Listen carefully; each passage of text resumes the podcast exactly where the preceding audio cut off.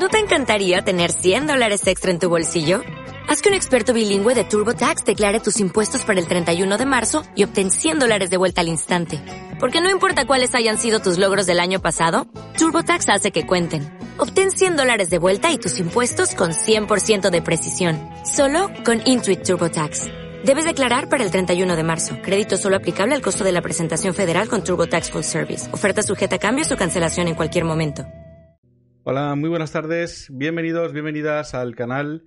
Un día más, aunque no es un día más, porque hoy de hecho es un momento muy especial, seguramente de los que más, eh, de, de, todos los momentos que, han, pasado, la gente que ha pasado por aquí y los momentos que hemos vivido y seguramente uno de los que jamás nunca, nunca pase, que voy a atesorar eh, siempre. Mm, una de mis pasiones es el fútbol, ya lo sabéis la gente que, que seguís y que estáis viendo esto bien en directo, bien en diferido. Y bueno, mi vida desde hace ya unos cuantos años, más de seis años, es visibilizar una enfermedad rara y, recaudar fondos para ella. Hoy creo que voy a poder hablar con muy a gusto de ambos dos temas y además con una persona que creo que lo va, va a hacer que se pueda hablar sin tapujos ni tabúes de, tapujos ni tabúes, ya me trabo, de ninguna de las dos cosas. Además, hoy es el día, ha sido coincidencia, cuadrando agendas, no ha sido aposta, buscado, tiene que ser este día, que hoy es el Día Mundial de, de las Enfermedades Raras. Eh, luego me quedaré al final de la entrevista agradecer si llegan eh, donaciones y ya gente que se suscriba al canal. He quitado los sonidos para que no estén los ruidos interrumpiendo durante la entrevista. Luego me queda agradecer también si comentáis por el chat lo que sea. Y bueno, ya quiero entrar en materia, pero y saludar al, al, al, al invitado, que no quiero hacerlo esperar, que está esperando. Eh, quiero tener antes un, recuerdo eh, y quiero hoy aprovechar para mandar un, un saludo a, una, a uno de mis mejores amigos, una de las personas que más apoya eh, este canal y todo lo que hago. Y sé que le hace especial ilusión, ilusión esta entrevista. Él perdió hace unos meses a, a su madre que padecía ELA y que además pues tuvo la mala suerte de contraer el coronavirus y, y lo complicó todo un poco. Así que él sabe ya quién es, que lo quiero mucho y, que eso, que hoy es un día especial por nosotros y por, y por él también. Y ahora sí, eh, antes de que me emocione y, se vaya todo al traste, eh, paso a saludar ya al, invitado que, que, me está esperando. Siempre que ponga la cámara como toca, ahora sí. Muy buenas tardes, Juan Carlos Unzué, bienvenido. Hola, Abraham, buenas tardes, un placer estar aquí con vosotros. Nada, como te decía antes, es un privilegio tenerte aquí. Eh, te doy, te he dicho dobles, pero en verdad son triples gracias. Como te comentaba, una por el tema de, de que vendrá a verlo gente y luego lo verán diferido, que lo subo siempre a YouTube, que normalmente pues no se pasará por mi canal, por, por la figura a todos los niveles que estaba ahí conmigo, en el mejor de los sentidos, y también porque luego la gente, pues no es lo mismo que le diga, he entrevistado a mi prima que es muy simpática, que le diga, pues he estado con gente como Juan Carlos Unzue, ¿no? Y la tercera parte es, por si esto llega, como te manejas unas élites de amistades tan a todos los niveles, si esto llega a alguno de ellos y le apetece pasarse por el canal, yendo la mano ahora mismo también para, para que lo haga. Y te quiero dar la enhorabuena por todo lo que haces y por una noticia reciente bueno, que te han, eh, te han conseguido dar el, el chupinazo en tu tierra. Entiendo que es un que es algo muy bonito y además, pues pandemia, ¿no? Que será más especial que darte la, enhorabuena por ello. Pues muchas gracias. La verdad es que sí, el pasado viernes eh, se confirmó pues ah, algo que, que, se venía escuchando últimamente y que el alcalde me lo hizo saber, ¿no? Bueno, pues eh, imaginaros para un navarrico como yo, para un pamplonés eh, que lleva muchos años, cierto, viviendo fuera de, su tierra, pero sin olvidar y eh, de, dónde vengo eh, y cuáles son mis, mis raíces, pues el, poder tirar el chupinazo pues es, una alegría inmensa, ¿no? Y diría yo que tanta o más alegría me da porque de esta manera ah, vamos a poder visibilizar la ELA en un día tan especial y, tal, y tan mediático, ¿no? Sí, sí, no es un día, la verdad que a nivel internacional eh, top. Tu día, te quería preguntar por tu día de ahora porque no paras eh, mm. de hacer, de, de, entre todo lo que te propones tú y todo lo que te dejas liar, que entre otras cosas por estar hoy, aquí, ¿cómo es ahora mismo tu día a día alejado de, de la élite del, del, fútbol, ese cambio? Luego hablaremos también del fútbol, de la ELA, de todo un poco, pero ahora mismo tu día a día, ¿cómo, más o menos, cómo lo resumirías? Pues los últimos meses te diría que no pensaba que iba a ser tan intensos, ¿no? Eh, pensaba que iba, que iba a llevarlo de, manera más tranquila, pero bueno, eh, como una, una, consecuencia o, eh, todo viene un poco como consecuencia de, ¿no? Al final vamos a decir que, últimamente pues he dado motivos, pues sobre todo a los medios para informarles de cosas especiales que estábamos haciendo, ¿no? Empezando por, la presentación del libro, eh, Una vida plena, eh, donde, bueno, pues eh, explico un poco lo que ha sido mi vida, tanto a nivel futbolístico como tras el diagnóstico de la ELA, ¿no? Y, bueno, ese libro también lo que hace es explicar ya no solamente mi vida desde mis palabras o mi mirada, sino de la mirada y las palabras de, de compañeros, de amigos de la infancia, de familiares, de doctores, de, de todas esas personas que han estado alrededor mío durante toda mi vida, ¿no? A partir de ahí, bueno, pues también sabéis que hace eh, un mes, mes y, algo ya, eh, se, se, ofreció, se emitió por primera vez el documental de Movistar, uh, Vivir vale la pena, donde pues también tratamos de explicar de forma concisa, pero muy clara, de qué se trata esta enfermedad, no solamente desde mi visión, sino también de otro compañero, Jorge Murillo, otro afectado de, ELA, que está en una fase más adelantada, ¿no? Y sobre todo, bueno, ese documental lo que yo creo que, transmite y sobre todo en esa parte final es, ah, es un mensaje muy positivo, ¿no? Que era lo que yo pretendía desde el primer día, ¿no? pues en definitiva que tú sabes muy bien, la vida a pesar de estas ah, dificultades, de estas limitaciones que nos generan ah, enfermedades como la ELA, pues eh, merece la pena, ¿no? Así lo siento y así lo transmito. Me he visto el documental, me ha parecido muy bonito a nivel narrativo, pero también con un mensaje positivo, que yo también intento llevar ese, enfoque. Muchas veces hay gente que me dice, ay, ¿por qué no, no dais más pena? Que la pena funciona mejor. Y es que a mí no me sale, ¿sabes? La, no, no sería yo. Respeto que, todo el mundo dé su mensaje y su vida como quiera, pero a mí no me, no me sale. Sí que hay cosas duras, que bueno, que hablaremos de todo un poco, pero, pero bueno, que el mensaje final sea, sea positivo. El libro no me lo he leído, prometo, prometo hacerlo, pero también voy loco 24 horas y no me ha dado la vida. Pero, pero bueno, tratemos como que, como si la gente que se, se ha conectado aquí eh, no se lo ha leído, no lo ha visto. Partemos de ese punto básico. Y bueno, te quiero preguntar, primero hablemos un poquito de fútbol. Como digo, soy muy, muy apasionado. Eh, eh, evidentemente, ahora por temas obvios que ahora hablaremos también, no sigues ligado profesionalmente. Tus hijos, algunos de ellos sí, no a los jugadores, pero sí a nivel de, staff técnico, como se muestra en el, en el, en el documental. Eh, pero te sigues viendo como aficionado, sigues viendo todos los partidos, el, los, bueno, lo que, te, lo que te dé tiempo, los fines de semana, ¿qué te parece la liga que ahora está? Algunos decían que era muy aburrida, yo la veo la más igualada, entretenida de mucho tiempo? Pues a ver, eh, tengo que reconocerte que sigo viendo fútbol, me sigue entreteniendo mucho el, fútbol, pero lo veo creo con otra mirada. Eh, y te digo por qué. Eh, me cuesta una barbaridad mantener la atención a 90 minutos seguidos, como lo hacía hasta hace dos, tres años, ¿no? creo que ya más que una mirada de entrenador, en la mayoría de los partidos tengo una, una, mirada de, espectador, ¿no? Y, lo que busco es que me entretenga, ¿no?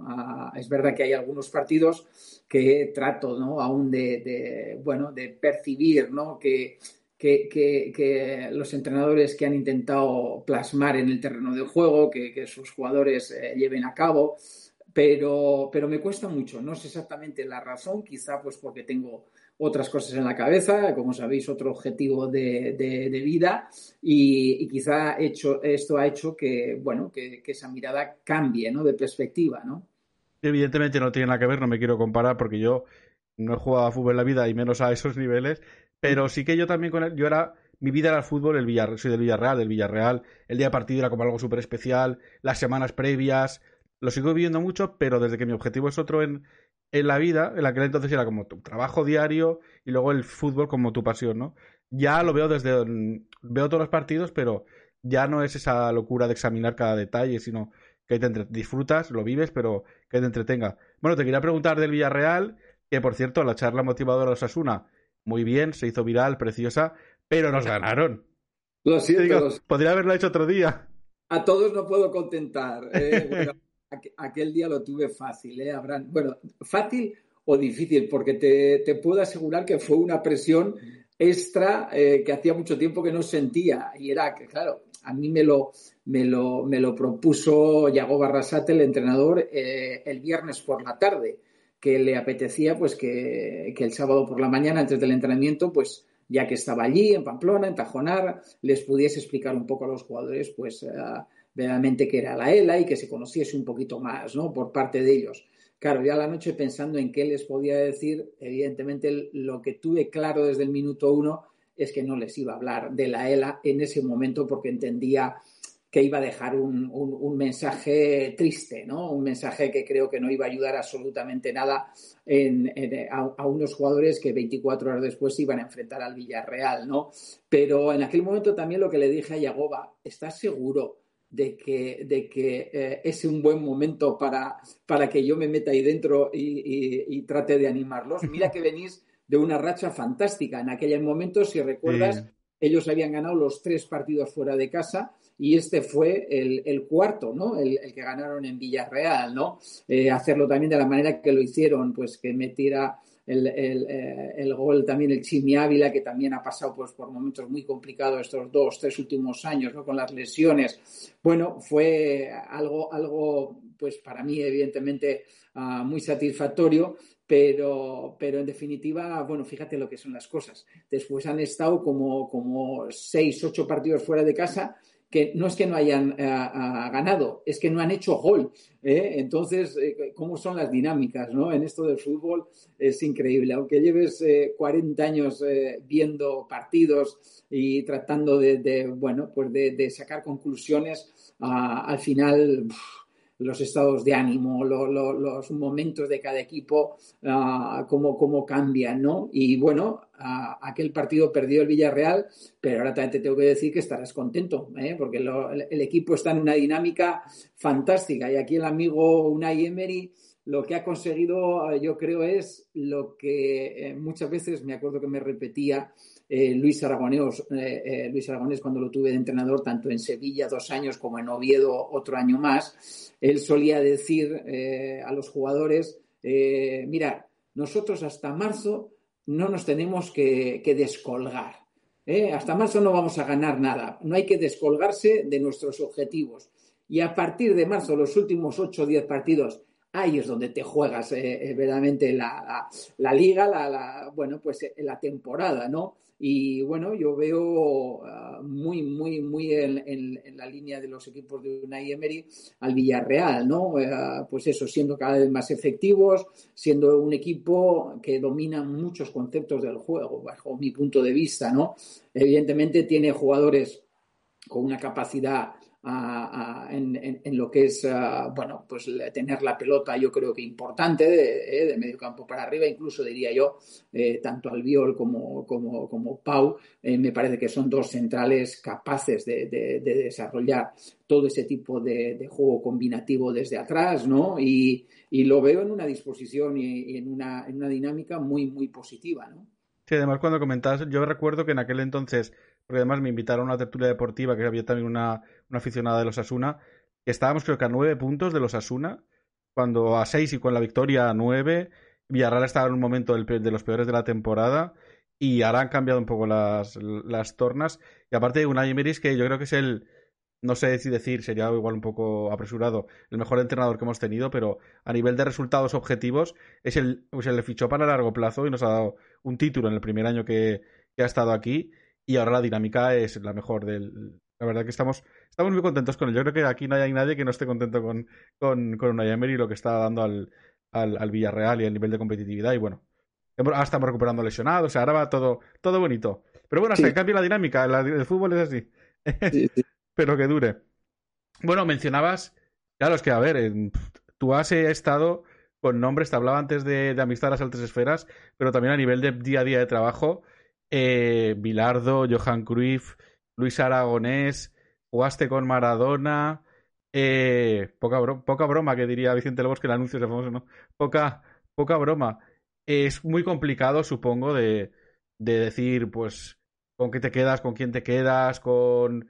No lo sé, pero si tuvieras que hacer un, no el mejor momento porque me parece simplificar demasiado, pero un grated hist de, de los mejores momentos, los mejores recuerdos. Porque es que también ha pasado por el Sevilla, Barcelona, Osasuna, entre otros equipos. Sí, no, no es fácil, no es fácil quedarme ni con uno ni con tres o cinco momentos, ¿no?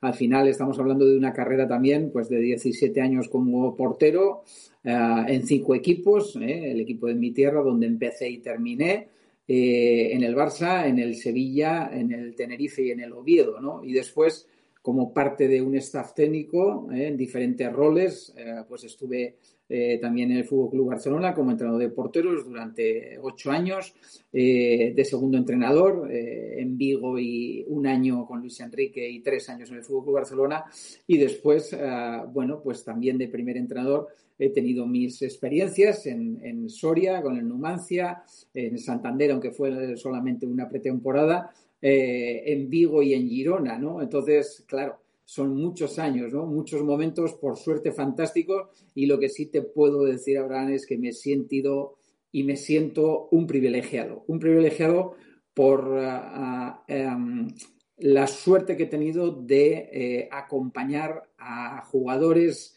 y a cuerpos técnicos de, tan alto nivel, eh, tanto en lo futbolístico como en lo personal. Y, eso, bueno, he tratado de aprovecharlo, ¿no? Como decías, claro, pues yo he pasado de, pues, tener a Johan Cruyff, a tener a Bilardo, de tener a Luis Aragonés, de, de después estar pues trabajando con Fran Rijkaard, eh, con, con, uh, con, con, Pep Guardiola y con Luis Enrique, eh, de poder eh, ver el día a día unos de compañero y otros como parte de un staff pues de, Diego Armando Maradona un año en Sevilla y de Leo Messi pues durante toda su carrera, ¿no? Y el montón de jugadores fantásticos, pues como, como Andrés Iniesta, como el mismo Xavi, ¿no? Como Puyol, como tantos y tantos, ¿no? Entonces, bueno, lo que sí he tratado es de aprender lo máximo posible en todas esas experiencias, ¿no? Eh, sabiendo que era, era un privilegiado por, convivir con ellos y poder aprender lo que, lo, que ellos, ah, vamos a decir, transmitían, ¿no? Y lo que ellos eh, hacían en el día a día.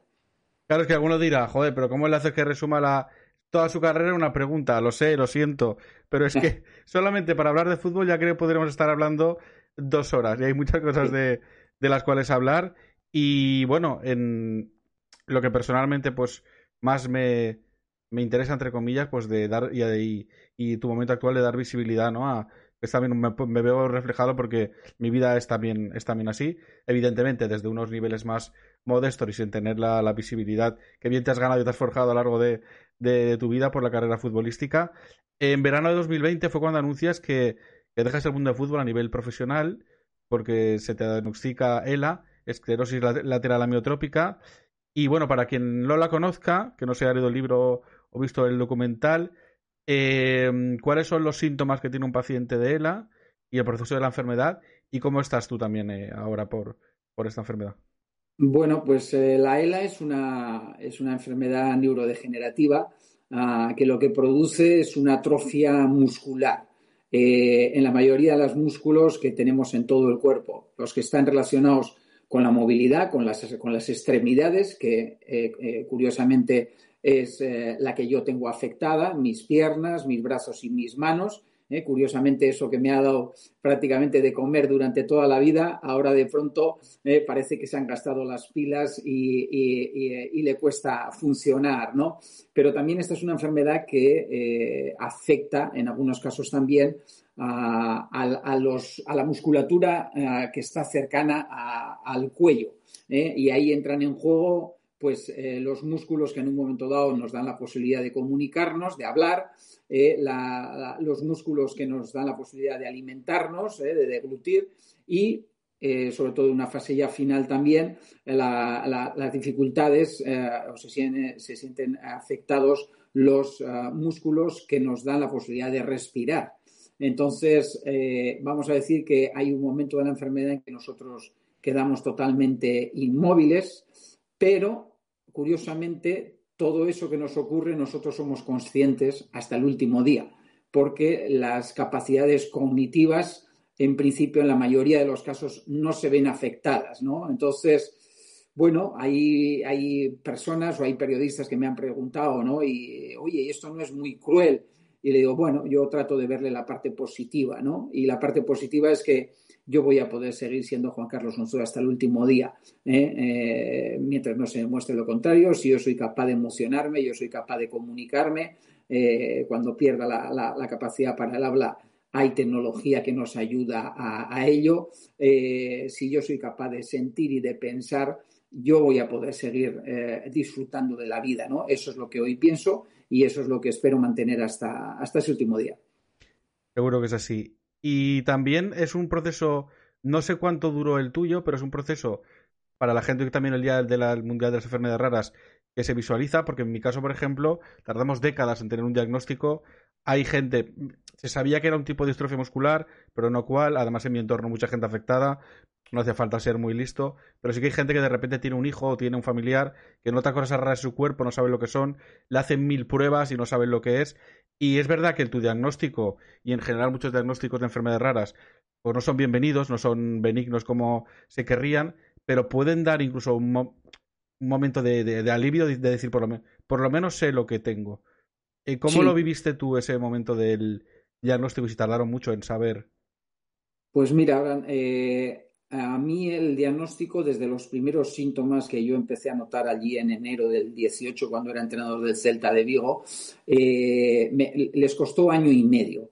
al final, ah, os quiero informar que este tipo de enfermedades, sobre todo la ELA, eh, se acaba diagnosticando a través de descartar que son otro tipo de, de enfermedades neurodegenerativas, ¿no? Entonces, claro, el doctor en cierta manera lo que te va a diagnosticar eh, y te va a decir es, es, casi una sentencia de muerte, porque eh, este, esta enfermedad es una enfermedad a día de hoy sin cura, no se saben las causas, están en ello, pero necesitamos mucha más inversión en, en, investigación ah, y es una enfermedad que tiene una vida media eh, o una esperanza de vida media de entre 3 y 5 años.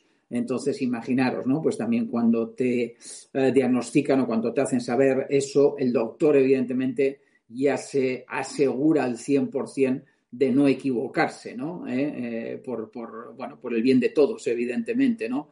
Pero bueno, yo digo que mm, en mi caso ah, creo que la palabra clave es aceptar aceptar que esta enfermedad eh, forma parte de tu vida también, ¿no? De la misma forma que habían eh, formado parte, pues, un montón de frustraciones, un montón de éxitos anteriormente a través del, fútbol, ¿no? En la mayoría de los casos en mi vida. Entonces, aceptar que la ELA también es parte de, tu vida, que además como no la puedes controlar y no la puedes cambiar, eh, el, el aceptarla, vamos a decir, lo que te da la posibilidad de jugar unas malas cartas, que es cierto que las tenemos muy malas, las tengo muy malas, ah, pero de la mejor forma posible, ¿no? Y al final lo que está de nuestra mano, lo que está bajo nuestro control, eh, yo diría casi únicamente, es nuestra actitud, ¿no? Entonces, ante una situación de estas, si tú eres capaz de tener una buena actitud, curiosamente el primer beneficiado vas a ser tú y como consecuencia todos los que tienes alrededor, que suele ser la gente más querida, ¿no? Eh, lo tenía preparado, preguntado para más adelante, preparado, pero viene al, viene al pelo, ¿no? Porque una enfermedad como la, como la que tienes tú, como la que tengo yo, cuando quiere ella avanza.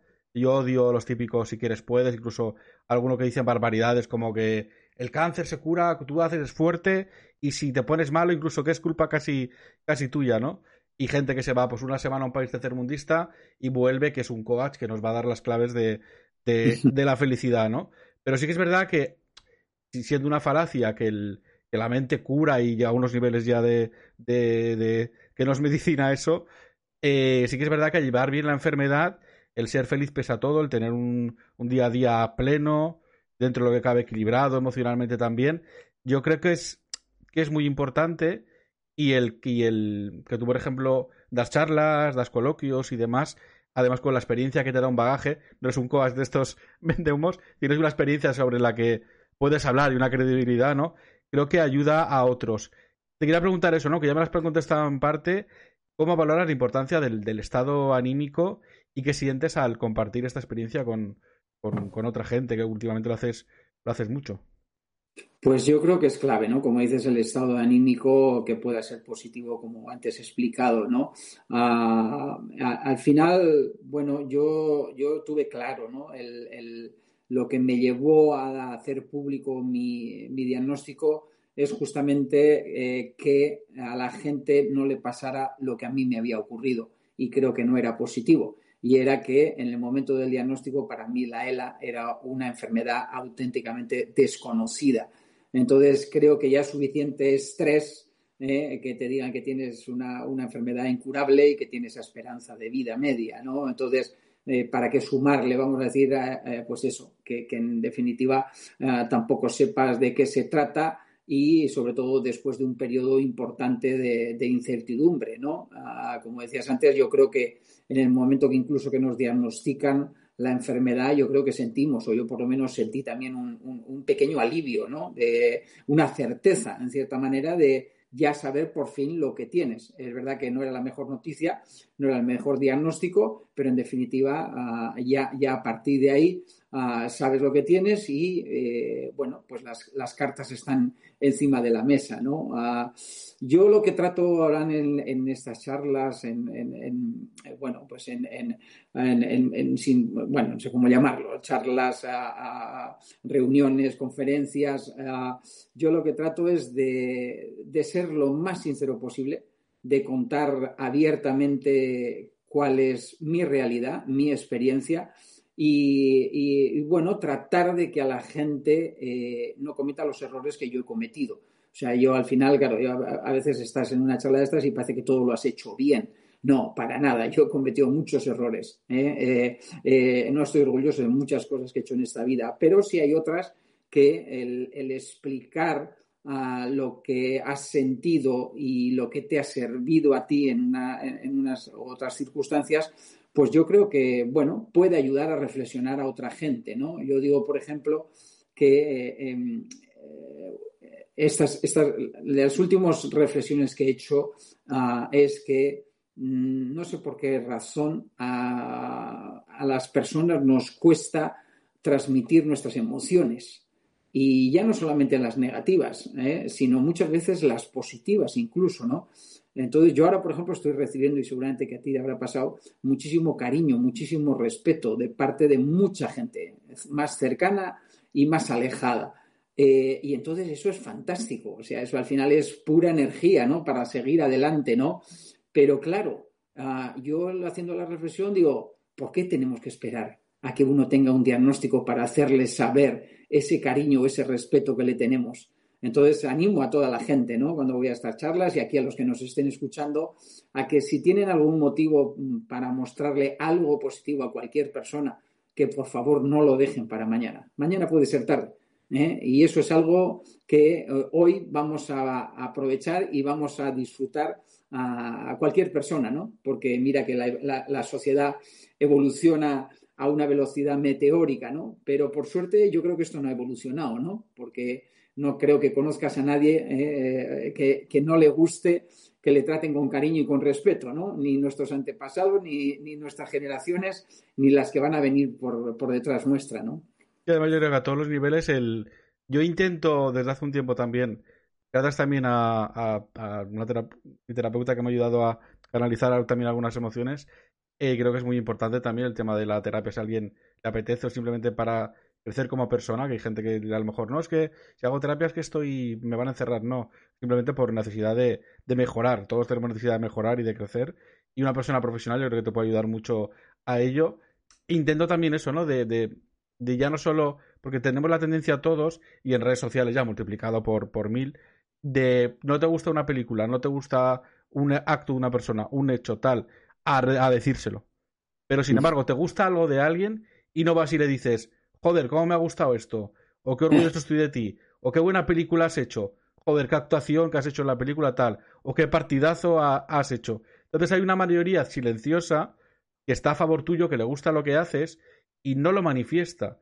Y luego hay el, el, el, típico tocapelotas que necesita decirte que él lo haría mejor, sí que está ahí. Entonces, hay que, eh, la gente que se anime a decir lo bueno, porque así el tocapelotas esté en la ecuación de de tocarte el estado de ánimo influye, influye menos.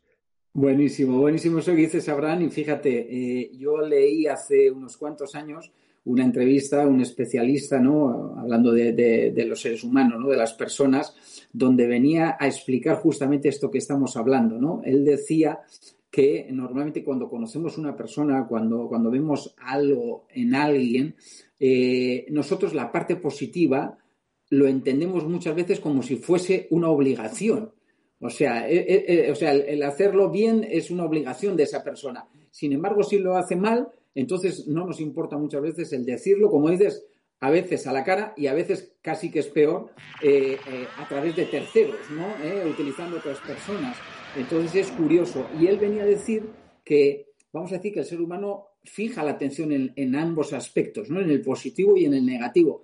Pero que el positivo, como entiende que es una obligación actuar de esa manera, no lo hace saber y no, y no, lo, y no, y no lo dice a la otra persona. Entonces, ahí estoy totalmente de acuerdo contigo, Alan, en que eh, hay que decir las cosas positivas que nos gustan a todos, por favor, eh, que se vive mucho mejor con este tipo de, momentos. El dar por hecho las cosas, que muchas de las damos por hecho y no, y no es así la, realidad. Comentabas antes que la, la, ELA no tiene, no tiene cura. No sé si algún tipo de, de paliativo, de freno que mejore de alguna forma y también ¿Y cómo va, tú que estás también luchando para visibilizar, no sé si también conoces los entresijos de, del día a día de la investigación, pero, pero desde la Fundación Luzón, ¿cómo va la investigación de, la ELA?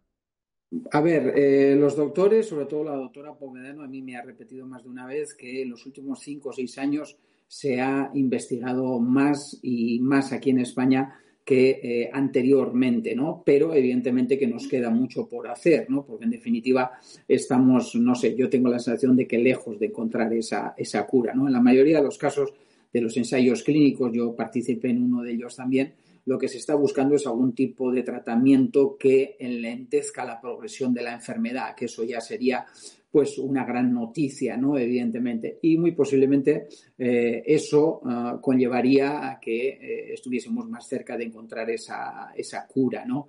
Entonces, bueno, a nivel de investigación, ah, ah, esta es un poco la, la, situación, ¿no? no sé que me, habías preguntado algo más, ¿verdad? Aparte de la investigación. Sí, no, bueno, que desde, porque el nombre de la Fundación Luzón es como el canal que por el principal que visibilizas la colaboración y eso. ¿Y si había, no, básicamente, si había algún tipo de, de paliativo actualmente o...?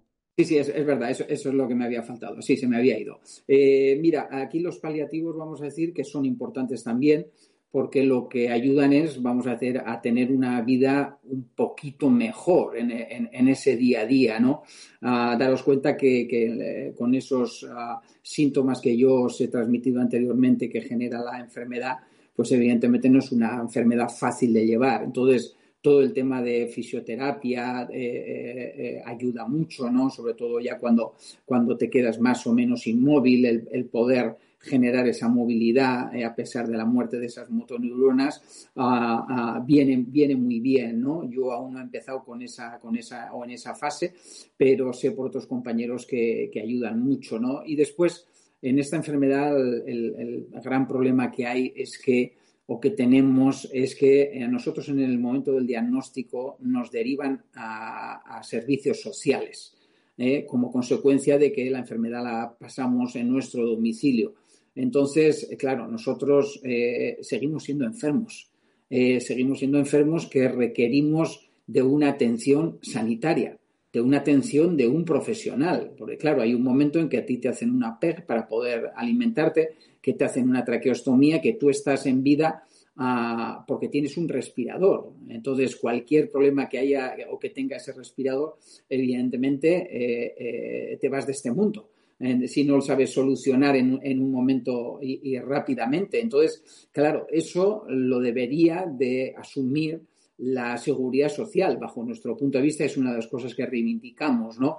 Porque además, claro, lo que conlleva es que esos cuidadores que nosotros eh, requerimos, y hay un momento que nosotros somos dependientes 24 eh, horas al día, 365 días al año, esos eh, cuidadores corren a nuestro cargo nosotros los tenemos que buscar. Como, consecuencia de esto, evidentemente no son cuidadores formados, para tratar a un paciente con ELA. ¿Y qué suele ocurrir? Bueno, pues que esto conlleva pues un tiempo en que eh, a través de algún familiar o de alguien que está más cercano al afectado eh, puedan ir aprendiendo, pero no es lo, vamos a decir, lo ideal, ¿no? Ni mucho menos. Y sobre todo, imaginaros a nivel de costes, de qué costes estamos hablando. O sea, solamente en cuidadores habrán, eh, estamos hablando, pues, hecha a tres personas, a tres cuidadores al día por 1.500 euros, vamos a poner que tiene una responsabilidad importante, eh, un, sueldo medio, 1.500 eh, euros. Estamos hablando de 4.500 euros al mes por 12 o 14 pagas al año. Imaginaros dónde se van los costes de esta enfermedad. Entonces, ¿qué ocurre? Y esto es lo que a mí me rompió el corazón cuando me enteré por primera vez que hay compañeros que sobre todo cuando llega el momento de hacer la traqueostomía, cuando ya tienes problemas para respirar, se dejan ir. Y yo puedo entender que hay mil motivos para dejarte ir eh, por, razones religiosas de, la propia enfermedad, pero que no sea porque tú sientes que eres una carga inasumible económica para tu familia. Eso creo que como sociedad, como país, no lo podemos permitir en esta enfermedad ni en ninguna otra, ¿no? Porque al final yo digo, nosotros, como cualquier otra persona en este país, hemos cumplido con una serie de obligaciones.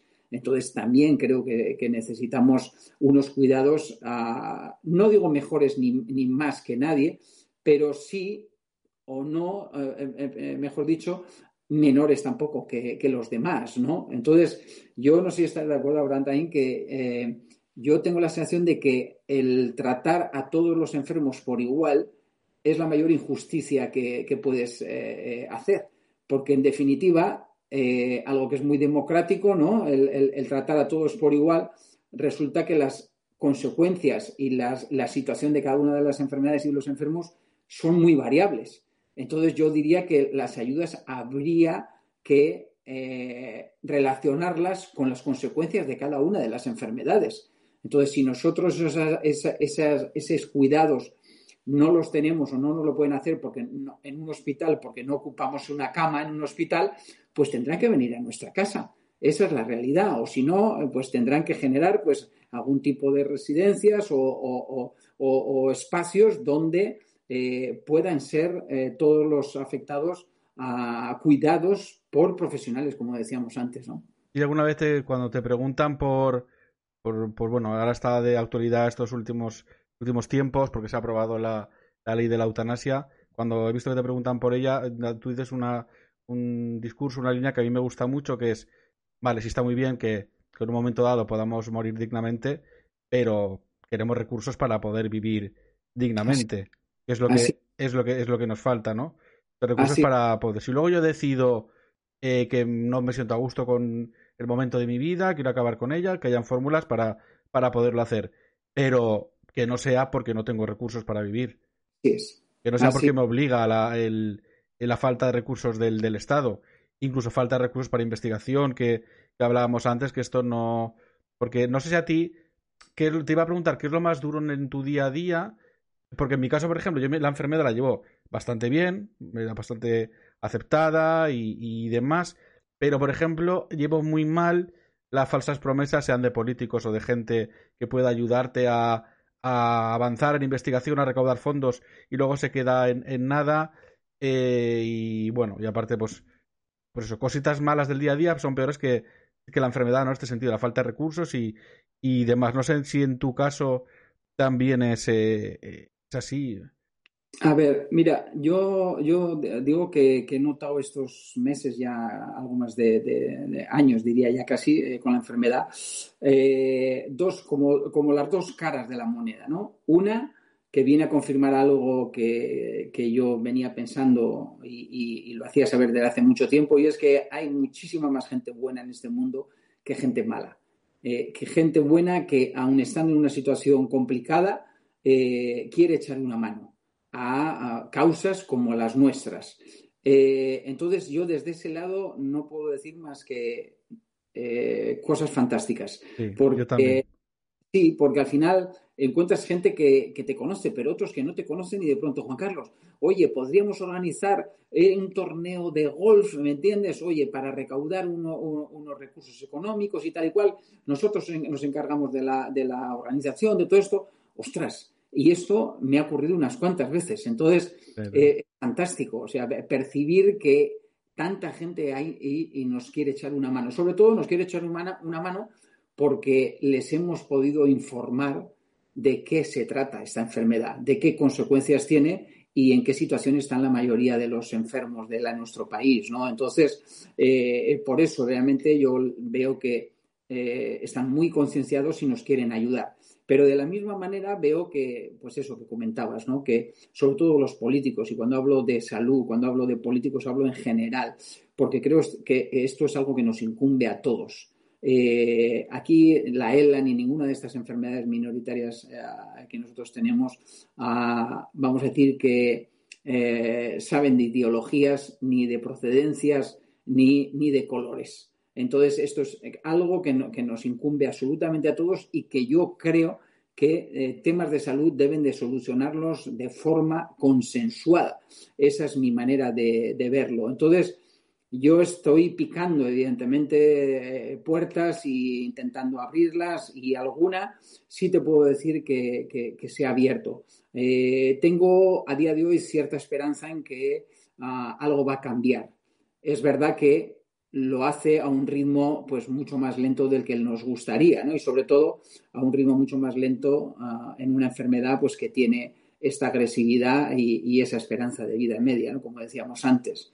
Sí, los recursos son pocos, la, investigación va más lenta de lo que quisiéramos, pero hay algo que, que mm, no sé, que comparto con, contigo y me da la sensación, y si no me corriges, porque no, no sabemos, en mi caso también la enfermedad está en una fase bastante avanzada, yo vi en silla de ruedas hace muchos años, empieza a tener restricciones pulmonares, que fue en el momento ya que mi padre nos dio un susto y bueno, falleció hace ya bastantes años. Ahora ya pues yo lo controlo un poquito más para de noche que no me pase y bueno, debería ponerme más la máquina de pues la noche que de lo que me la pongo, pero eh, pero es la sensación de, haber encontrado una forma de vida que dejaremos un, legado con el cual estamos disfrutando mucho en el camino. Yo a ti te noto una plenitud siempre en cuando hablas en, en tu mirada que digo que es la misma sensación que yo no sé cómo explicar, pero que se la veo a, a Juan Carlos Unzúe en la cara, de, de, plenitud, de no sé si me llegará a mí, pero, pero con el legado que estamos dejando, creo que, que, eso, que no, que, podemos estar orgullosos. Pues yo creo que sí, por lo menos eso es lo, lo que nos vamos a llevar, ¿no? Eh, no sé, eh, yo suelo decir, no sé si, si, si yo me voy a poder aprovechar de, esa cura, ¿no? Sinceramente te lo digo que no tengo mucha esperanza, pero me va a quedar la tranquilidad ¿no? de haber hecho todo lo posible para que los que vengan detrás nuestra o detrás mía en este caso eh, sean los menos posibles ¿no? y que esa cura, está, eh, eh, esa cura esté un poco más cerca de llegar. Yo, mira, ah, suelo decir y a veces la gente se queda un poco sorprendida que a mí más que el tiempo que me queda en este mundo, lo que me ocupa y preocupa es que ese tiempo, que voy a intentar que sea lo más largo posible, eh, tenga sentido, que realmente merezca la pena hasta el último día, ¿no? Y creo que eso lo vamos a conseguir si nos sentimos útiles hasta ese último día. Yo creo que esto es algo eh, indispensable, eh, algo que está relacionado con todo ser humano, ¿no? Yo creo que no sentirte útil, incluso estando en este mundo, eh, yo digo que eres un muerto viviente, ¿no? Eh, y sin embargo, bueno, pues eh, si lo llevas, como decíamos, con buena actitud, si obviamente tú te sientes útil de cualquier manera, y hay miles de maneras de encontrarse esa, de encontrar esa utilidad, tú primero vas a estar feliz contigo mismo y vuelvo a repetir, como consecuencia, la gente a la cual eh, pues también hemos, eh, esta enfermedad o nuestras enfermedades eh, condicionan tanto, ¿no? este tipo de enfermedades son enfermedades que, no solamente afectan al, paciente, sino que de una manera muy directa afectan a, tu núcleo más cercano, ¿no? Por lo general, y en mi caso, por ejemplo, la, familia, ¿no? Entonces, bueno, pues si, si uno está bien, si uno lo, lleva mentalmente de la mejor manera, eh, al primero que se ayuda es a él, pero como consecuencia, vuelvo a repetir, a todos los que tenemos ahí cerquita, ¿no? Eh, pendientes de nosotros. Sí, yo quería, con tu permiso, para que la gente que esté viendo esto y no, no conozca esto del canal este de Twitch, que por qué ahora estoy hablando con Juan Carlos Unzue, aparte de, de su generosidad de poder, de poder hacerlo. Yo cuento, contaré muy resumidamente mi caso y qué hacemos, qué hacemos aquí. Yo tengo una enfermedad degenerativa que se llama distrofia muscular de cinturas del tipo 1F. Es una mutación concreta que la padecemos el 90% somos consanguíneos desde hace ocho generaciones y se descubrió en 2013 que la mutación que nos causa la enfermedad nos hace inmunes al virus del SIDA. Porque eh, la mutación es, una, es la misma proteína que se encarga de cuando una persona se infecta por el virus llevarlo a la célula. Nosotros al tenerlo mutada tenemos como un bloqueo, como un puente que quiere pasar un camión, pero se ha derrumbado y no nos infectamos por el virus del SIDA.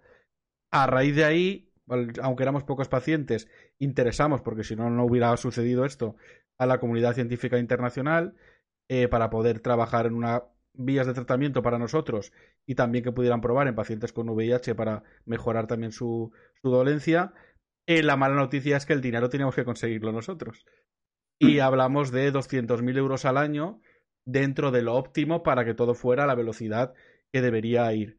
Eso ni de suerte lo, lo, conseguimos, pero por lo menos llevamos unos años trabajando, eh, organizamos eventos desde gastronómicos, culturales, deportivos, lo que tú decías de que a lo mejor amigos o familia que si te pasaba algo así cuentas con que estén y no están, pero gente que conoces de dos cervezas, que le hablas de tu enfermedad, que te conoce en una charla, de repente te dice, mira, que tengo un amigo que tiene un club de golf y podemos montar esto y lo organizo y tal, y dices, joder. Entonces yo me quedo con lo positivo, ¿no? De la gente que suma, la que no suma, pues no pasa nada, pues cada uno es como es, pero me quedo con la que suma. Y bueno, llegó el, llegó el virus del COVID, todos los eventos que era nuestra fuente principal de ingresos que fueron al, al carajo, que dicen los del sur. Y pues entre otras cosas escribí un libro eh, infantil y ilustrado eh, en el que hablo de fútbol, de mi pasión con el, por el fútbol y cómo fui descubriendo que me pasaba algo que no sabía qué era, pero me, me posibilitaba jugar con como los otros niños. He abierto este canal de Twitch en el cual pues hacemos retos a base de cuando conseguimos una meta de fondos vamos realizando retos Ahora, por ejemplo, tengo que hacer un monólogo en directo en un, en un local cuando lleguemos a 13.000 euros. Me tengo que tatuar en directo. He escrito una canción. Hice un cortometraje. Y bueno, un poco de todo. También eventos gastronómicos de aquí con amigos. Pues hacer un poco el, gamba y pasárnoslo, pasárnoslo bien. Y bueno, la gente puede donar, puede colaborar aquí durante el chat mientras hablamos o la gente que lo vean diferido en YouTube. Abajo hay enlaces para poder hacerlo. Además, ahora entre la gente que colabora estamos sorteando una videoconsola de, nueva generación para dar también alicientes a que la gente participe. Y tanto el libro como eh, tenemos una cerveza artesana propia también, merchandising Barrio Solidario, 100% de beneficios, todo para la investigación médica en nuestra web conquistandoescalones.org, porque somos la asociación Conquistando Escalones, eh, pueden, pueden colaborar. Y volviendo, hay una cosa que no quiero que se me olvide, porque me parece eh, me parece muy interesante, porque hay mucha gente con mi enfermedad, seguro que con la tuya, con enfermedades parecidas, que lo vive eh, en su casa, con miedo, sintiéndose aprestado incluso, eh, avergonzado por avergonzado por, por, la enfermedad, como si tuvieran culpa de algo que no, que no la tienen. pero bueno, todo tiene un proceso. Mm, cada persona lo lleva de una, de una forma. Te voy a preguntar si te costó eh, hacerlo público y cómo te sentiste al hacerlo y si crees que es importante la, visibilidad sin, sin, sin, ponerle tabúes, ni eufemismos, ni, nada a estos temas. Pues mira, me costó poco, la verdad. Es más, el día que se lo hice saber a, mi mujer, eh, ella fue un poco la que se sorprendió y se asustó un poco, ¿no? Pero estás seguro de, de hacerlo público. Mira que lo que conlleva a todo, todo ese proceso. Le digo, sí, Sí, porque como te decía antes, eh, el motivo era que yo quería que a la gente no le pasase lo que a mí me había ocurrido, que la ELA era desconocida antes de ese diagnóstico. Entonces, bueno, a partir de, a partir de ahí eh, todo fue eh, mucho más sencillo. Ah, yo tuve claro desde el primer momento que la visibilidad era la base. Estamos en ello, ¿no? y además hablo en plural, no hablo en personal o, solamente individual, porque creo que en nuestro caso los medios pues eh, se han concienciado y nos están dando espacio y tiempo para ah, no solamente a mí, sino a otros afectados, a doctores, a investigadores, a hablar y transmitir eh, de qué se trata esta enfermedad, ¿no? de qué se trata la ELA. Eh, al final, habrán, em, si la gente no está informada de, como me pasó a mí, de qué se trata, de las consecuencias que tiene, de la situación en la que viven a la mayoría de los eh, pacientes de, nuestro país, aunque sea buena gente, aunque tenga buenas intenciones, no nos puede ayudar porque desconoce realmente de qué estamos hablando, ¿no? Entonces, creo que la base para que realmente eh, se conozca todo ese tipo de enfermedades minoritarias es que eh, los implicados demos un paso adelante, como has dado tú, como en este caso he dado yo, y evidentemente respetamos, eh, como no vamos a hacerlo, a todos nuestros compañeros ¿no? que han tomado otra decisión o que bueno, necesitan un tiempo también para asumir y aceptar ese diagnóstico, ¿no? Pero en definitiva yo creo que lo que primero tenemos que hacer es normalizar también, porque al final somos muchos. El, porcentaje es muy alto de, personas que tienen una u otra enfermedad. Que eh, yo digo muchas veces normalizar que las dificultades, que los momentos complicados, que las derrotas en el deporte, que, que las frustraciones son parte de la vida y yo creo que si las normalizásemos, las llevaríamos o podríamos superarlas de una forma quizá un poco más sencilla. A partir de ahí, bueno, son momentos complicados. Como decías, a veces te puede ayudar a alguien cercano a ti, pero si no te ayuda y no eres capaz de sobreponerte a esas situaciones, tienes que buscar ese especialista que realmente te ayude a ello, ¿no? Ah, entonces, bueno, yo animo a, todos los, afectados de cualquiera de, estas enfermedades, hoy en el Día de las Enfermedades Minoritarias, a, primero a no sentirse, como decías tú antes, responsables.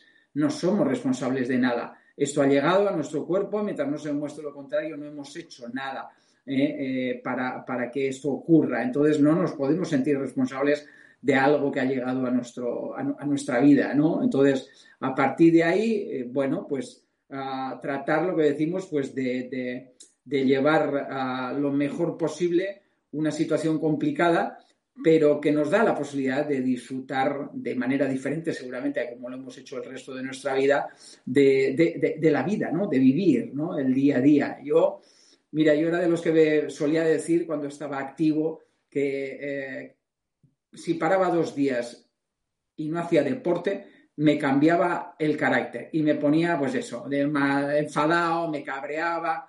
Y ahora os puedo corroborar que, curiosamente, y ya no tras dos días sin hacer deporte, sino dos meses y dos años, diría ya, ah, lo, que, lo que me cambia es el carácter, pero no a peor. Me ha cambiado a mejor. Y me he dado cuenta eh, de nuestra capacidad de adaptación de nuestra capacidad de adaptación eh, ante, ante circunstancias complicadas. Y yo creo que es enorme, muchas veces mucho mayor de lo que nosotros mismos creemos, ¿no? Entonces, eh, esa capacidad de adaptación es la que te da la posibilidad, pues eso, de, disfrutar de cosas de una forma diferente. ¿eh? tú y yo ya llevamos una silla de ruedas, no podemos hacer carreras o, jugar a fútbol como hacíamos antes, pero podemos y tenemos muchísimos momentos donde podemos disfrutar eh, de, la vida y, muchas veces de lo esencial, ¿no? Porque al final yo creo que, te das de cuenta eh, cuando estás en una situación de estas, pues que lo esencial al final es emocionarse, es sentirse, es, llorar, es reír, ¿no? Entonces, eh, sentir, pensar, comunicarte, eso lo podemos hacer. Entonces, aprovechémoslo, ¿no? Y, y saquémosle esa, esa parte positiva, ¿no?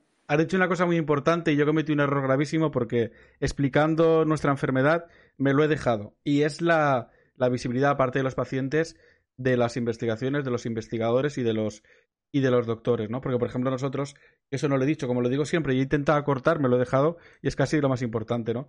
Nosotros, este dinero que digo que recaudamos y que necesitaríamos todos los años, eh, tenemos un grupo amplio de investigadores, tenemos a la gente de la Universidad de Valencia, de la FE de Valencia, el Carlos III de Madrid, la unidad de inmunopatología del VIH, que paralelamente todo lo que van encontrando nosotros lo prueban también. hay miras de probarlo en pacientes con, con VIH, laboratorios de Francia, de Reino Unido, de Italia.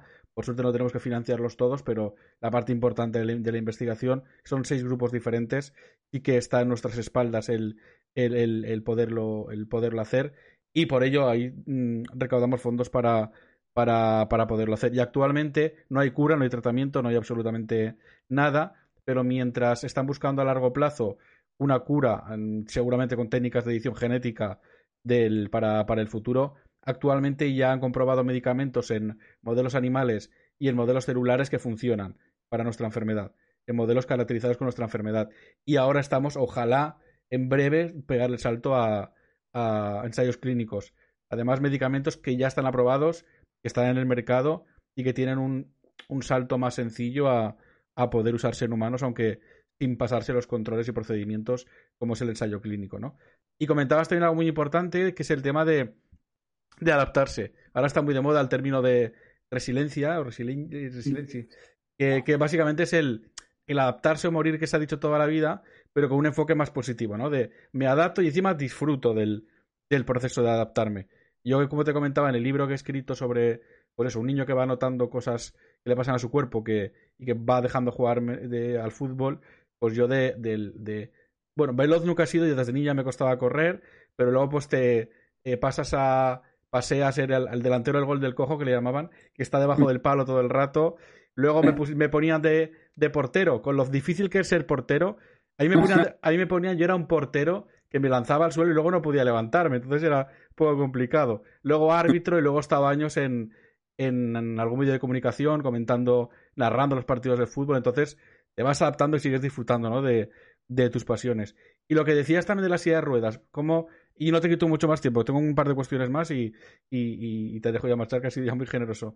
Eh, veo muy importante porque hay gente que tiene la silla de ruedas, ¿no? Como ese monstruo al final del pasillo, y yo reivindico siempre lo contrario.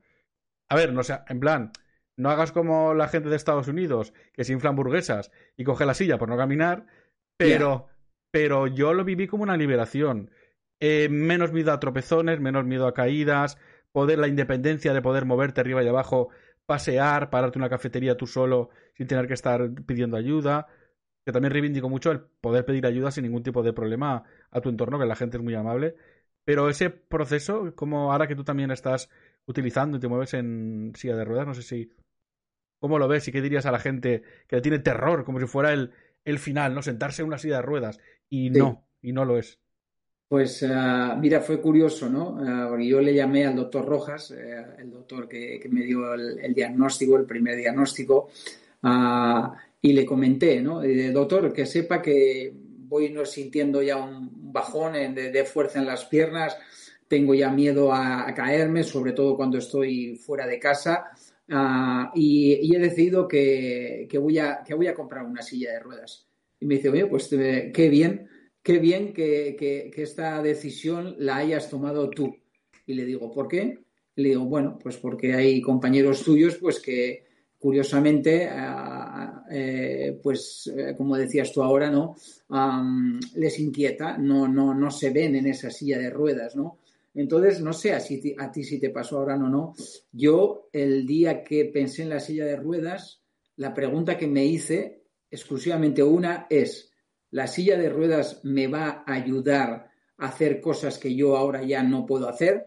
Y la contestación enseguida que me llegó es sí, pues adelante no me hice ninguna pregunta más, porque al final si algo te ayuda, ¿por qué vamos a estar pendientes uh, de, de, lo que puede decir otra persona o no? Y además después la, la gente es mucho más cariñosa, es mucho más empática uh, que lo que muchas veces pensamos, ¿no? Entonces, yo creo que hay que intentar eliminar esos miedos, esos temores y realmente pensar en, en, en, este caso, pues en la eficiencia, ¿no? De, en, lo, en la autonomía, en este caso, que nos da a tener esa silla de ruedas. Porque si no, pues posiblemente, y más en pandemia, pues no nos hubiésemos movido en todo el año de casa. Y eso hubiese sido fatal. Fatal porque al final yo creo que una de las cosas que, que más daño nos ha hecho la pandemia y nos hace en general a cualquier enfermo que realmente eh, no lleva bien su, enfermedad es eh, no socializar. es no salir a la calle, que te dé el sol, que te dé un poquito el aire, ¿eh? aunque, aunque estés solo por ahí dando un paseo, pero, pero, pero respirar aire puro en cierta manera, ¿no? O un poco más puro que el que tienes en casa, ¿no? Entonces, yo animaría a toda esa gente a quitar esos miedos, esos temores y, y a verle esa parte, ¿no? La parte que realmente puede ser efectiva o no. Y si es efectiva, si realmente nos va a ayudar en algo, adelante con ello, ¿eh? sin dudarlo. Y tampoco lo voy a vender como la panacea de todo el mundo a partir de ahora, no, tampoco quiero ser. No, claro. Pero, Cuando tiene un problema grave. Claro, claro, pero no, sí, sí que es verdad que, eh, que fuera, fuera coñas. Eh, por ejemplo, yo, yo, cada vez que salía de casa, fuera en coche con amigos o fuera. Eh, bueno, normalmente en coche sí, porque caminar ya podía muy poco, con apoyo de una persona, una muleta, un. Llegas al bar, tienes que estar pensando, este bar, tenía un escaloncito para entrar, no lo tenía. Eh, cuando aparcas el coche, ¿en qué lado estará este, este mes? el parking a la derecha o a la izquierda, porque si está aparcado justo en la acera, no voy a poder bajar, porque el escalón no voy a poder. Por eso también el nombre de la asociación de Conquistando Escalones, como nuestros primeros y grandes eh, enemigos son los escalones, y por dar el enfoque positivo, ¿no? De, de contactarlos, de, de, conquistarlos, perdón. Es curioso porque cuando nos hemos encontrado gente de la asociación y gente de familia que yo ni conocía que tenía repartida por todo el mundo, eh, todos nos maneamos, maneja, uy, ya lo estoy mezclando valenciano y castellano, los meneamos un poco igual, e incluso ves a gente que está en un estado de la enfermedad más leve que el tuyo, pero que tiene los mismos tics al moverse, levantarse, posicionarse, que tú cuando no te has visto nunca, y luego ves también un poco el gente que está peor que tú, y un poco como el reflejo de tu futuro, que bueno, yo también lo vi en mi padre porque vi la evolución hasta que, hasta que falleció desde, siendo yo bien niño, entonces la parte positiva es que ya conocía la, la enfermedad y pum, yo creo que internamente pues trabajé, ¿no? Lo viví mejor porque ya lo tenía trabajado, ¿no? Cómo enfrentarme a ella. ¿Cómo vives tú? Porque he visto que también, además, mm, porque lo, te gusta hacerlo, los encuentros con, con otros compañeros, otros pacientes de, de, la ELA. Pues lo llevo muy bien, lo llevo muy bien y además te puedo asegurar que me ayudan muchísimo. Y cuando digo muchísimo, es muchísimo. Es más, a mí me inspiran sinceramente, porque cuando algunos de ellos, en fase evidentemente más adelantada de la enfermedad, pues como decíamos antes, eh, comunicándose a través de sus iris y una pantalla, eh, alimentándose a través de una, de una sonda, eh, estando en este mundo a través de un respirador después de haberse hecho una traqueostomía, lo que me transmiten primero es una sonrisa. Y lo que me vienen a decir es, Juan Carlos, la vida merece la pena a pesar de todas estas limitaciones. Entonces, claro, imagínate, y muchas veces digo, parece que vas allí a, hacerles una visita, a dar, a dar algo, a ayudar en cierta manera a esos compañeros, pero en el fondo el que sale reforzado y el que, el que realmente acaba recibiendo mucho más de forma multiplicada soy yo, porque ahí aparece también ese punto competitivo que, que bueno, me imagino que el tipo de vida que yo he tenido eh, eh, eh, pues hace que, que, que, que, aflore, ¿no? Y es si Jordi, si José, si Noemí, si, si todos estos compañeros me han transmitido esto, han sido capaces de encontrar sentido a la vida a pesar de todas esas limitaciones, yo cuando llegue ese momento, y espero que sea lo más tarde posible, también voy a poder, ¿no? Entonces, al final, son compañeros que me inspiran, ¿no? Y yo lo que percibo, Abraham, no sé si te pasará a ti lo mismo, que cuando, ya no digo incluso ni, ni con la misma enfermedad, cuando hablamos enfermos o entre enfermos, diría yo, uh, lo que creo es que nos ponemos con mucha más facilidad en el lugar del otro.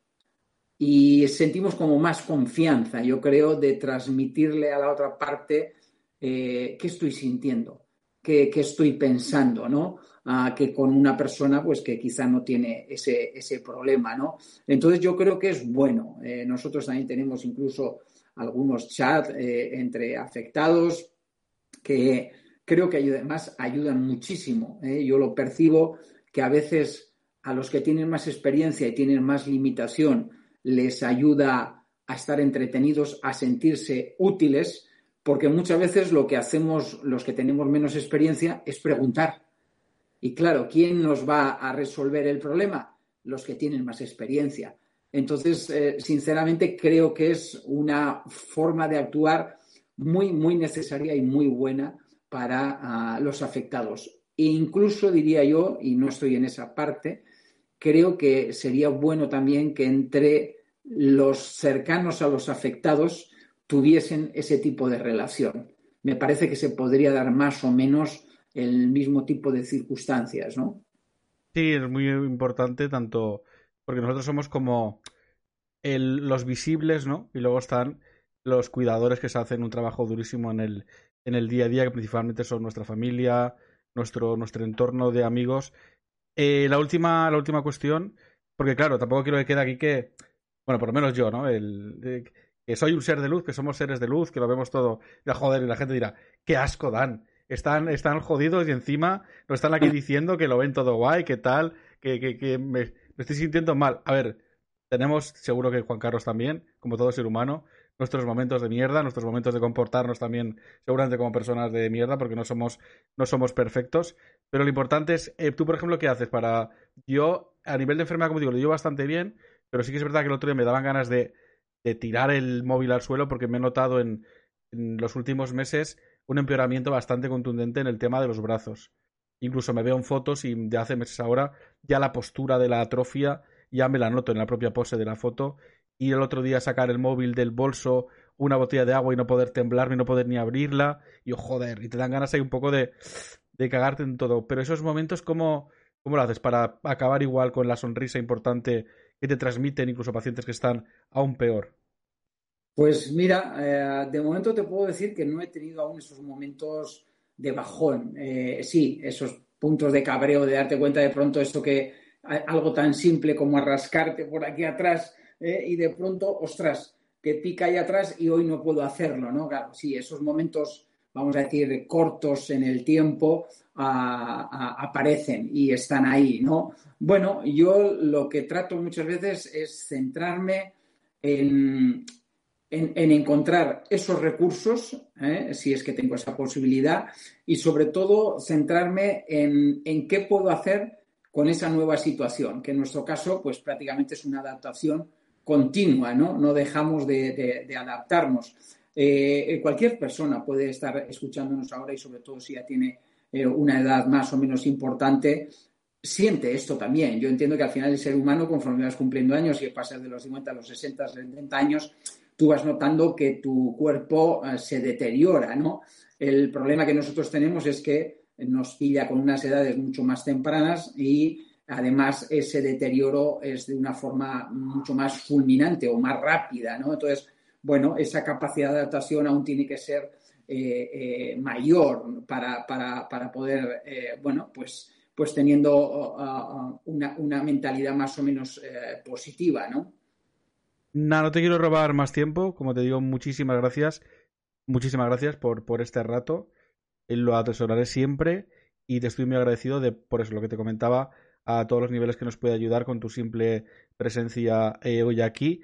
Quiero dejar un mensaje final, que no sé si suscribirás o no, que mm, decirle a la gente, que a veces también se piensa que a lo mejor es muy complicado lo nuestro, que tal, que viva la vida, como ponías la canción al final del, no quiero hacer spoilers al final del documental, pero suena la canción de, Viva la Vida, que vivir es la leche, eh, pero que necesitamos ayuda y recursos para, para poder hacerlo y para poder hacerlo dignamente. Igual que para, para en nuestro caso, lo que más reivindicamos el tema de la, de la investigación. Y como se suele decir últimamente, y creo que cada vez hay que decirlo más fuerte, y la pandemia lo ha dejado claro, sin ciencia no hay futuro, en ningún aspecto y en ningún sentido. Y me gustaría que dijeras también, aparte yo ahora pues me quedaré un poco leyendo por el, por el, por el chat a la gente que ha comentado, que disculpas, no me ha dado tiempo de han, planteado preguntas algunos, pero no, no, no da, no da la vida. Me quedo también muchas gracias por preguntar, pero muy agradecido porque me he quedado muy contento, muy a gusto con el, con el, general de, de, todo lo que hemos podido hablar. Nada, eh, decirte también cómo puede la gente que quiera colaborar también con, con la investigación de la ELA y con la Fundación Luzón y, el trabajo que estáis haciendo, ¿dónde puede dirigirse o informarse más? Y... Bueno, pues mira, Abraham, eh, yo una de las cosas que hice de inicio es eh, preguntarme también si valía la pena ah, formar una, asociación o una fundación. Ah, me aconsejaron, y creo que me aconsejaron muy bien, pues que sobre todo como hay muchas ya en, en, el tema de la ELA. Prácticamente a día de hoy os puedo asegurar que solamente una comunidad, La Rioja, no tiene su propia asociación o fundación. Entonces, estas asociaciones y fundaciones en todas las comunidades hacen un trabajo espectacular, indispensable para que muchos de esos eh, pacientes de cada una de esas comunidades pueda tener una vida un poquito mejor, eh, dadas las dificultades. Entonces, yo les animaría a que si realmente quieren ayudarnos, a, entren en Internet, saben que fácilmente ponen ELA en, en, la comunidad valenciana y les va a aparecer ADELA, que es la, asociación que, se, eh, que está cuidando, vamos a decir, a todos los afectados, por ejemplo, en, la comunidad valenciana, pero si son de otras comunidades, ah, que lo hagan y busquen esa asociación. Eh, cualquier ayuda que hagan, por pequeña que les parezca que sea, eh, va a ayudar muchísimo porque las necesidades son muy, muy grandes. Y puedo hablar de que eh, yo, por ejemplo, no he hecho exclusivamente con una asociación, una fundación. Yo, mi idea es un poco que cuando yo me apetezca, quiera hacer algo, a tengo la libertad para hacerlo y donar eh, ese dinero a la, causa que sea o a la asociación o fundación eh, que yo eh, entienda que es más interesante. Por lo general, yo lo que estoy haciendo, por ejemplo, con los retos que vamos organizando, es entregar o donar ese dinero a, la asociación de, de, la comunidad donde se ha realizado el propio evento, ¿no? Entonces, ya me gustaría ¿eh? poder organizar en todas las comunidades. No sé si a todas voy a llegar, ¿eh? ya llevo cuatro o cinco, pero me gustaría poder generar pues esos recursos y esas ayudas para esas asociaciones, ¿no? Entonces, si no llegan esos uh, eventos, ¿eh? porque no los organizamos, eh, tienen la libertad todos los que nos estén escuchando para echar una mano, ¿no? Y sé que hay muchos de esos que nos están escuchando que seguramente después de esta, de esta charla también quieren ayudar, ¿no? Pues meteros en Internet, buscar la asociación de vuestra comunidad si así os parece bien y, en cierta manera, pues eh, poner vuestro granito de arena, como se suele decir, ¿no? Estaremos muy agradecidos. Sí, nosotros creamos la asociación porque Claro, no había nadie, realmente una éramos una familia que tenía esta mutación, no había nadie investigando porque, claro, tampoco interesaba y, bueno, tuvimos que partir desde, desde cero, pero como bien dices, hay, por desgracia, muchos afectados por, por ELA, muchas eh, fundaciones y, bueno, que, como bien dice, que busque y, y, que colaboren. Hay gente que me está dando la brasa por el, por el chat.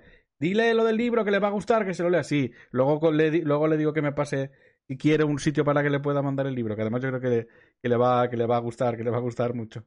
Y nada, eh, bueno, me, me, comentan, lo voy a leer ya para finalizar, como mensaje de despedida. Vero, una también de mis mejores amigas, eh, su marido Pascual, que es enfermero, que me preguntaba también que si estás contento con la rama, con la rama sanitaria de todo el trato que ha recibido. Pero me dice, bueno, dice Vero, me dice y que como portero eras bueno, pero como persona eres mejor.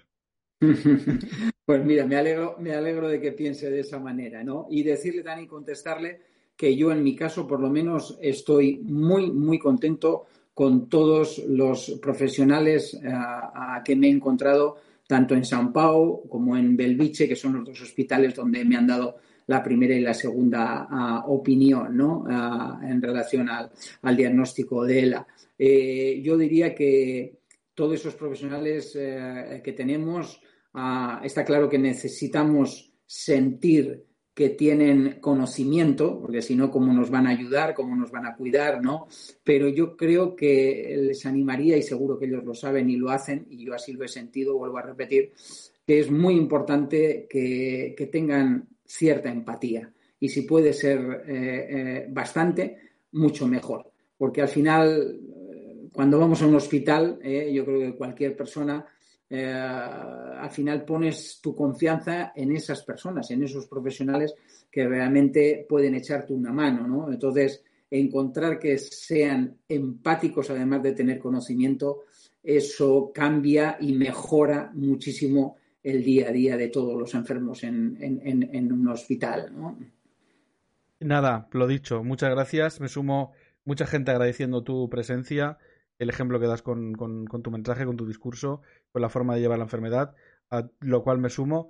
Y ya, sí, de verdad, la buena, te doy las gracias finales, te dejo marchar, porque si dices mucho, te dejo marchar y no lo haces, ya estás pecando de lo que no quieres pecar. Entonces, eh, nada, muchas gracias, un fuerte abrazo y pues estamos en contacto para lo del libro, que sí, que sí, que le va, que le va a gustar el libro, seguro, seguro. Ha sido, ha sido un placer estar contigo, Abraham, y me he sentido muy cómodo porque, como decíamos, no sé porque los dos estamos enfermos, con enfermedades diferentes, pero creo que nos hemos entendido muy, muy bien y espero que hayamos entretenido, aparte de informar un poquito más a la gente de qué se tratan nuestras enfermedades. Muchísimas gracias.